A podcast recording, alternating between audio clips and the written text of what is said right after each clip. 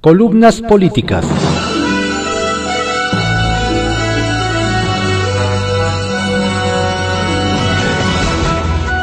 Continuamos con la audiosíntesis informativa de Adrián Ojeda Román, correspondiente a hoy, sábado 17 de abril de 2021. Vamos a dar lectura a algunas columnas políticas que se publican en periódicos de circulación nacional. Arsenal, por Francisco Garfias, que se publica en el periódico Excelsior. Ominoso silencio. El presidente de la Suprema Corte de Justicia de la Nación, Arturo Saldívar, ha mantenido un ominoso silencio sobre la ampliación de dos años a su mandato. Sabe que el albazo que dieron Morena y sus rémoras en el Senado para que se quede hasta 2024, se iba en 2022, viola el artículo 97 de la Constitución.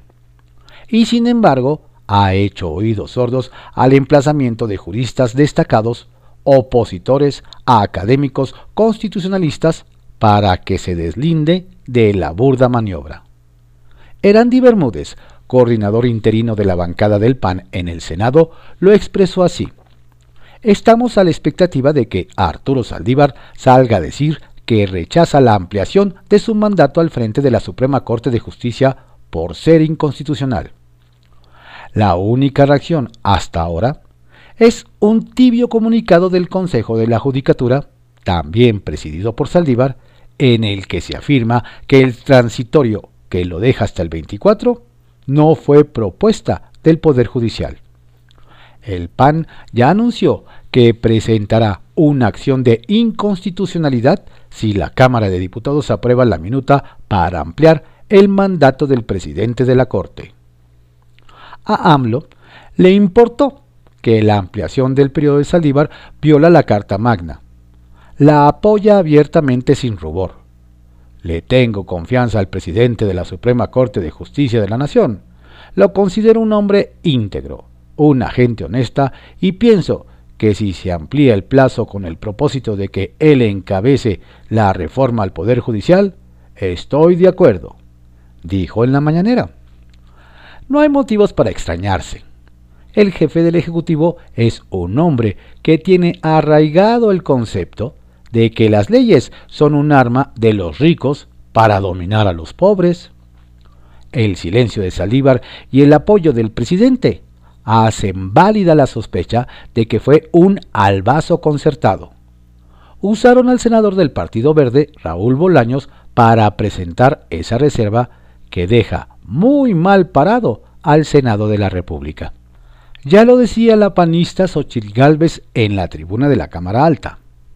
No quiero imaginar que el presidente de la Corte no estaba enterado de lo que pasó. Cuando menos, debía llamar la atención a los legisladores para que no le den un regalo envenenado. Hasta los de casa están sorprendidos. Bernardo Batis, consejero de la Judicatura, ex procurador capitalino cuando AMLO fue jefe de gobierno, dice que no entiende bien cuál es el objetivo del transitorio aprobado. No estoy de acuerdo, entre otras cosas, porque la Constitución establece algo diferente en su artículo 97, le dijo a Aristegui Noticias. Tenemos el último reporte de, sobre México del grupo Eurasia, que se dedica a detectar riesgos para los inversionistas en todo el mundo. A partir de los comentarios recientes del presidente y su equipo económico, los consultores del grupo estiman que la reforma fiscal que se presentará después de las elecciones de junio no incluirá aumentos importantes a los impuestos ni resultará en un aumento significativo de los ingresos públicos. La Administración mantendrá su actual estrategia de austeridad fiscal agresiva sobre empresas y sectores específicos, aunque podrían incluirse nuevos impuestos, dice pero advierte que si surgen restricciones financieras más estrictas, el presidente puede ser más receptivo a un alza de impuestos, para no tener que abandonar la prudencia fiscal o los proyectos de infraestructura. Eurasia considera que la reforma anunciada afectará vía recortes a los poderes ejecutivo, legislativo y judicial y a órganos autónomos. de Baja California, nos llega el reporte de que el gobernador Jaime Bonilla, después del numerito de la expropiación del club de golf en Tijuana, quiere hacer lo mismo con el hipódromo de Tijuana. Ese hipódromo es propiedad del empresario Jorge Hanron, candidato del PES al gobierno del estado. Esto es parte de la guerra directa y declarada contra Hank, a quien considera el principal contendiente de su protegida Marina del Pilar Ávila, candidata de Morena. Aseguran en el equipo del empresario. No me queda de otra más que exponerlo. Van tres veces que me comunico a Telmex para reportar cargos indebidos en el recibo mensual. No ha habido éxito.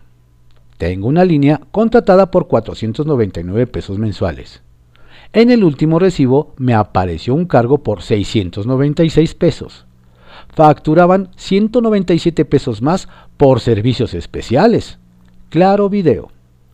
No tengo y nunca he tenido ese servicio. En servicio a clientes me dijeron que en un máximo de 72 horas se resolvía. Pasado el lapso, revisé en la aplicación de Telmex ¡Sorpresa!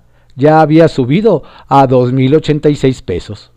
Prometieron corregirlo en cuatro horas. Pasaron 48 horas. Los cargos indebidos seguían allí. ¿Cuántos no estarán como yo? Y luego les cuento una historia de cómo se las gastan en la aseguradora HDI cuando hay que pagar daños a terceros. Retrovisor por Ivonne Melgar que se publica en el periódico Excelsior. Dos senadores sorprendidos y serviles. La sesión del Senado, en la que se le extendió el periodo de cuatro a seis años al presidente de la Corte, dejó al descubierto las debilidades de una oposición dividida, sin liderazgo ni rigor.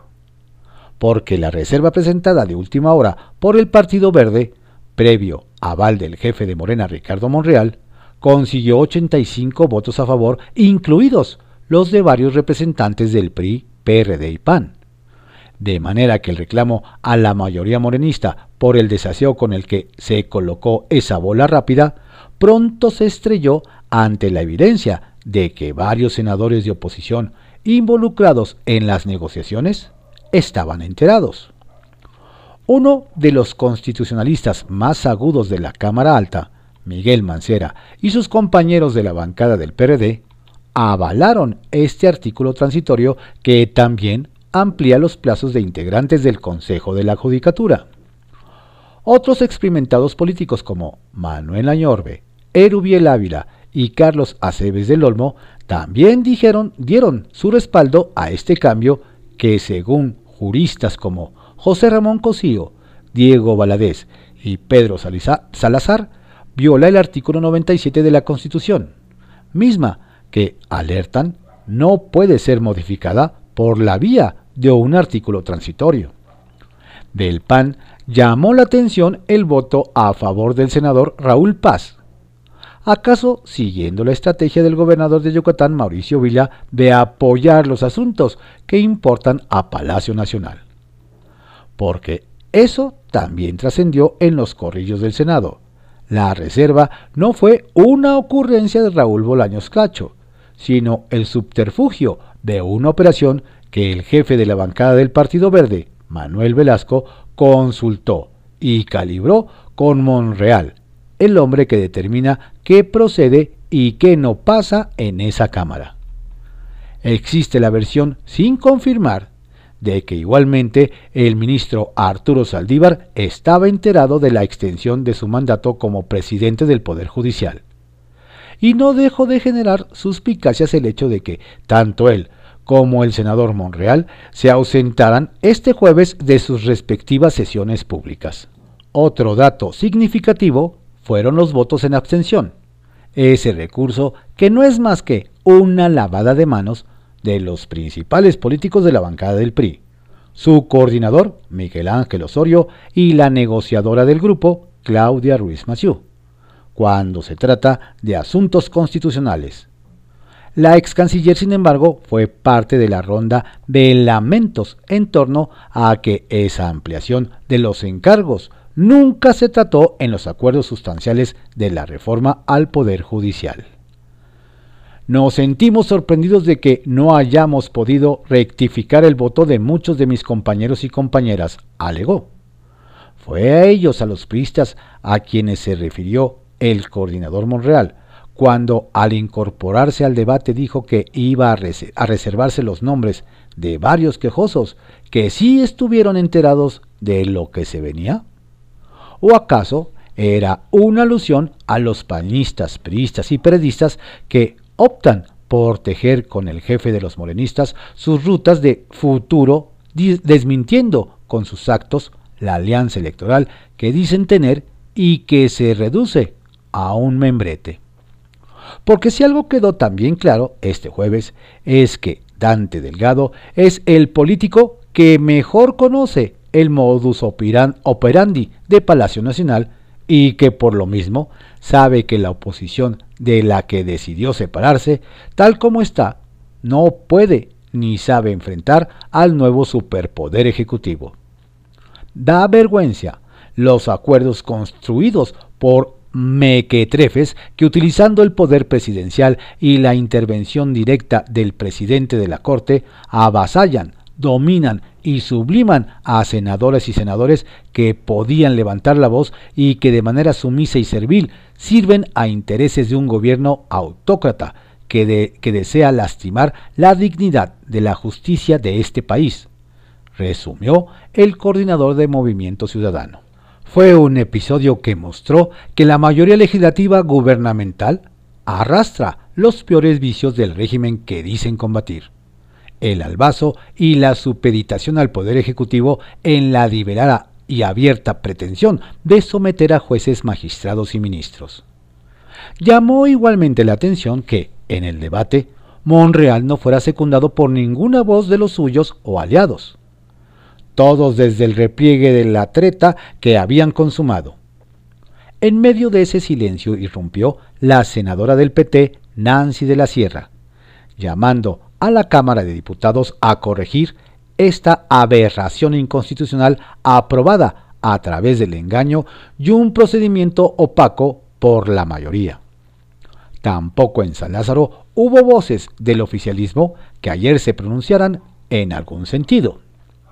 Y si bien los diputados del PAN, PRI, PRD y Movimiento Ciudadano advirtieron que irán en contra del transitorio de la vergüenza, lo cierto es que sus votos no serán suficientes para frenarla.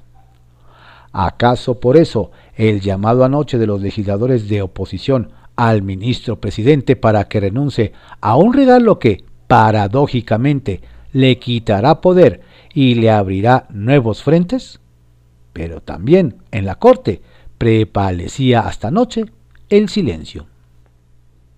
Estado por Estado, por Víctor Sánchez Baños, que se publica en el Heraldo de México.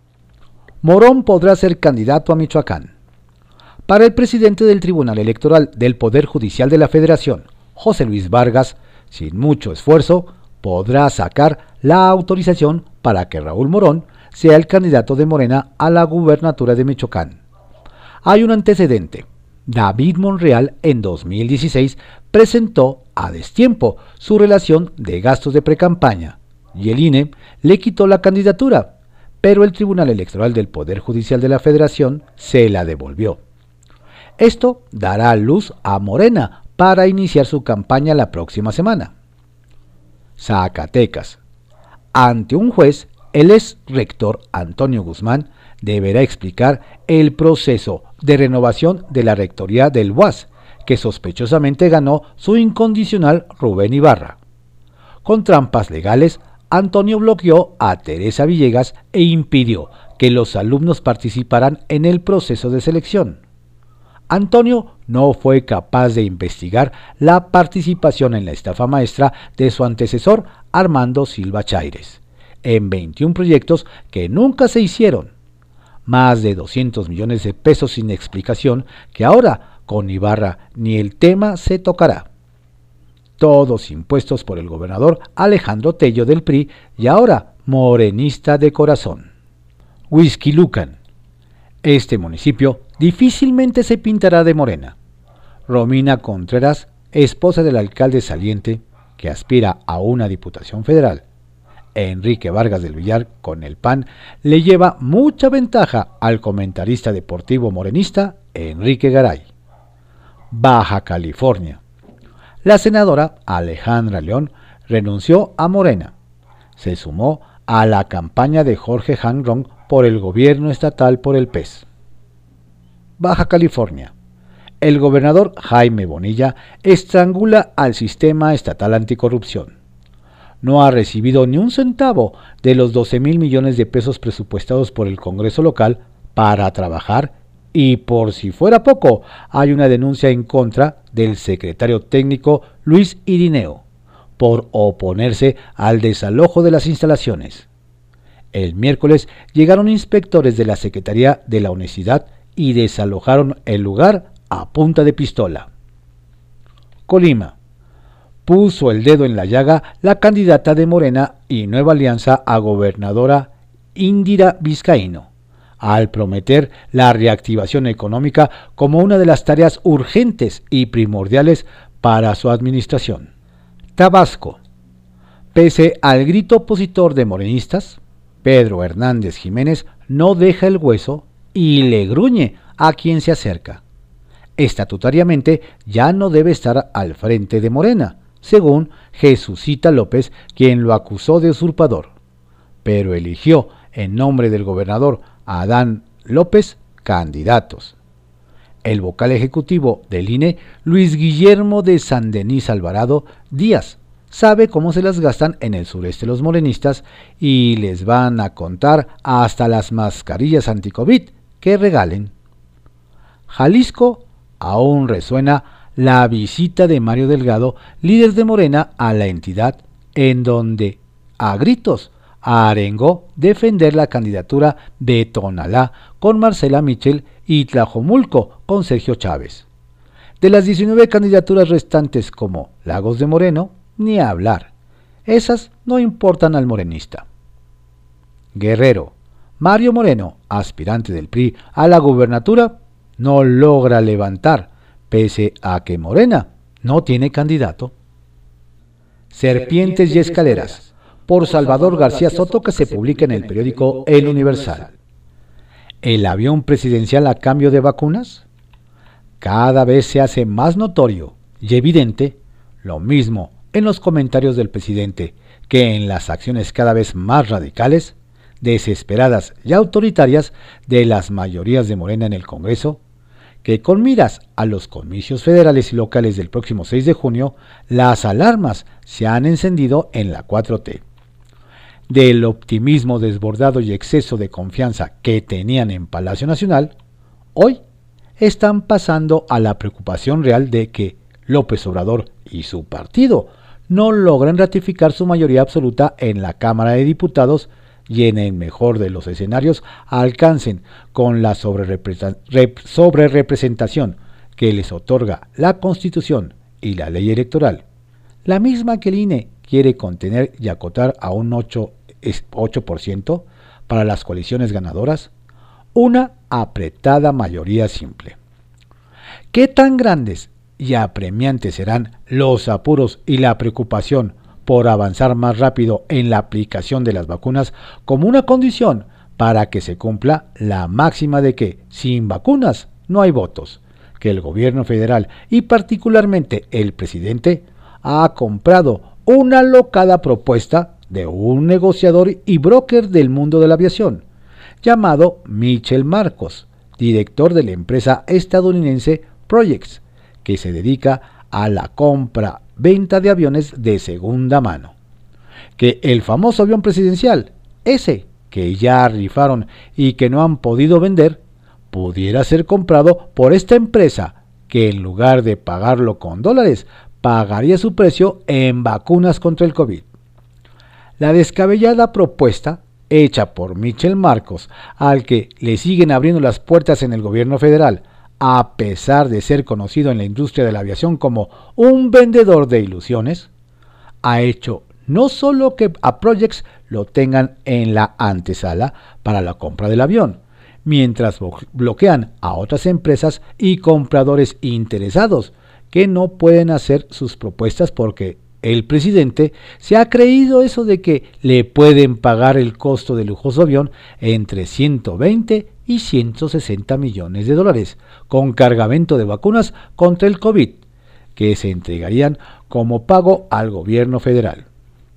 La realidad es que esa supuesta nueva fórmula de oferta por el avión presidencial carece totalmente de sustento porque ningún empresario podría en estos momentos comprar, aunque tuviera la capacidad económica, tal volumen de vacunas cuando claramente la OMS ha fijado como norma internacional a los laboratorios que solo pueden vender su producción de vacunas a gobiernos de los países. Una de las primeras mentiras con las que Michel Marcos engañó al gobierno mexicano fue que, según su dicho, la UNOPS podría asignar la venta del avión a sus clientes siempre y cuando le, cedieran la, la primacía. La segunda mentira que hoy tiene emocionado al presidente es una oferta, diciendo que la compañía Projects estaba dispuesta a pagar el monto solicitado por el gobierno mexicano para el avión presidencial en vacunas. Fue tal el interés que comenzaron a bloquear a cualquier otro comprador interesado y dejaron de recibir otras ofertas por el avión presidencial. Aunque en los hechos lo ofrecido por la empresa estadounidense sea imposible, pues los fabricantes están forzados solo a venderle a gobiernos. De ese tamaño es la urgencia que tiene en estos momentos en Palacio Nacional, donde los focos rojos en las encuestas han hecho que el presidente les vuelva a tronar el látigo a sus colaboradores con la consigna, de que no hay más prioridad en este momento que conseguir vacunas, porque sin vacunas no habrá votos suficientes y Morena perderá la mayoría en la Cámara de Diputados, lo que puede hacer naufragar su proyecto pretendidamente histórico de la autonombrada Cuarta Transformación. Los dados mandan serpiente doble, caída total y semana redonda. Estas fueron algunas columnas políticas que se publican en periódicos de circulación nacional en la audiosíntesis informativa de Adrián Ojeda Román, correspondiente a hoy, sábado 17 de abril de 2021. Tenga usted un estupendo día, por favor cuídese mucho, cuide a su familia, no baje la guardia, la pandemia sigue.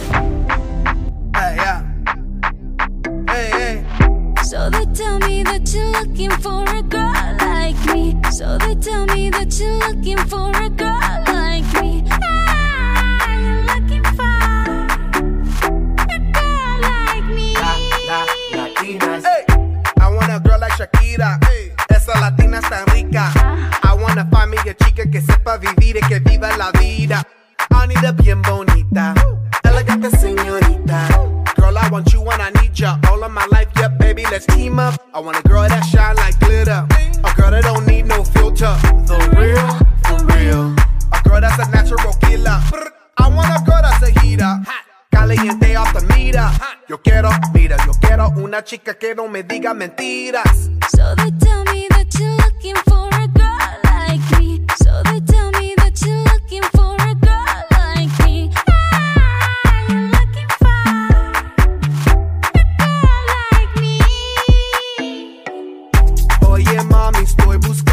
una chica, sí. Oye, mami, estoy buscando una chica,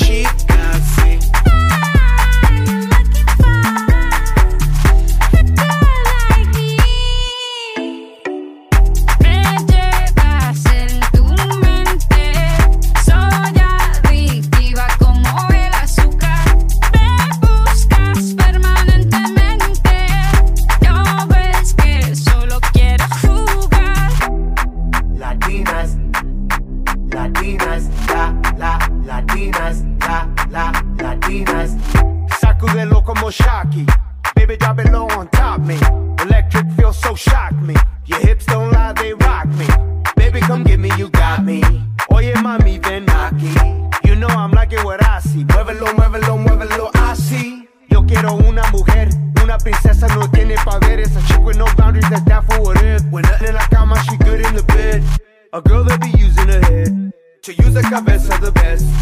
I want a girl who's a diva, no quiero otra, así eso es. So they tell me that you're looking for a girl like me. So they tell me that you're looking for